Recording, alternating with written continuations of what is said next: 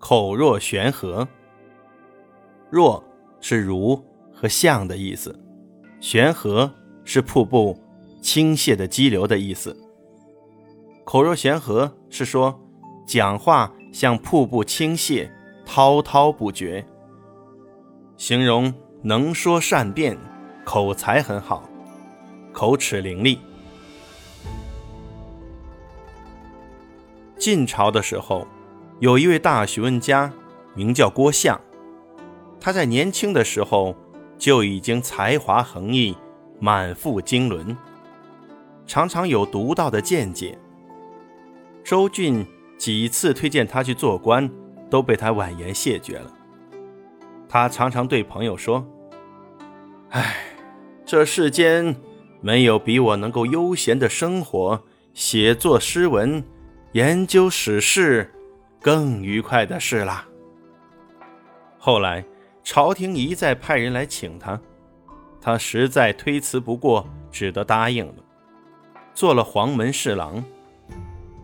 到京城后，无论什么事情，他都能说得头头是道，再加上他的口才很好，因此每当人们听他谈论时，都觉得津津有味儿。有一次，郭象和太尉王衍闲谈，他们谈古论今，上达天文，下至地理，聊得十分开心。由于郭象学识渊博，认识深刻，一件复杂的事情从他的嘴里说出来，不仅道理透彻，而且形象简单。王衍十分欣赏郭象的口才。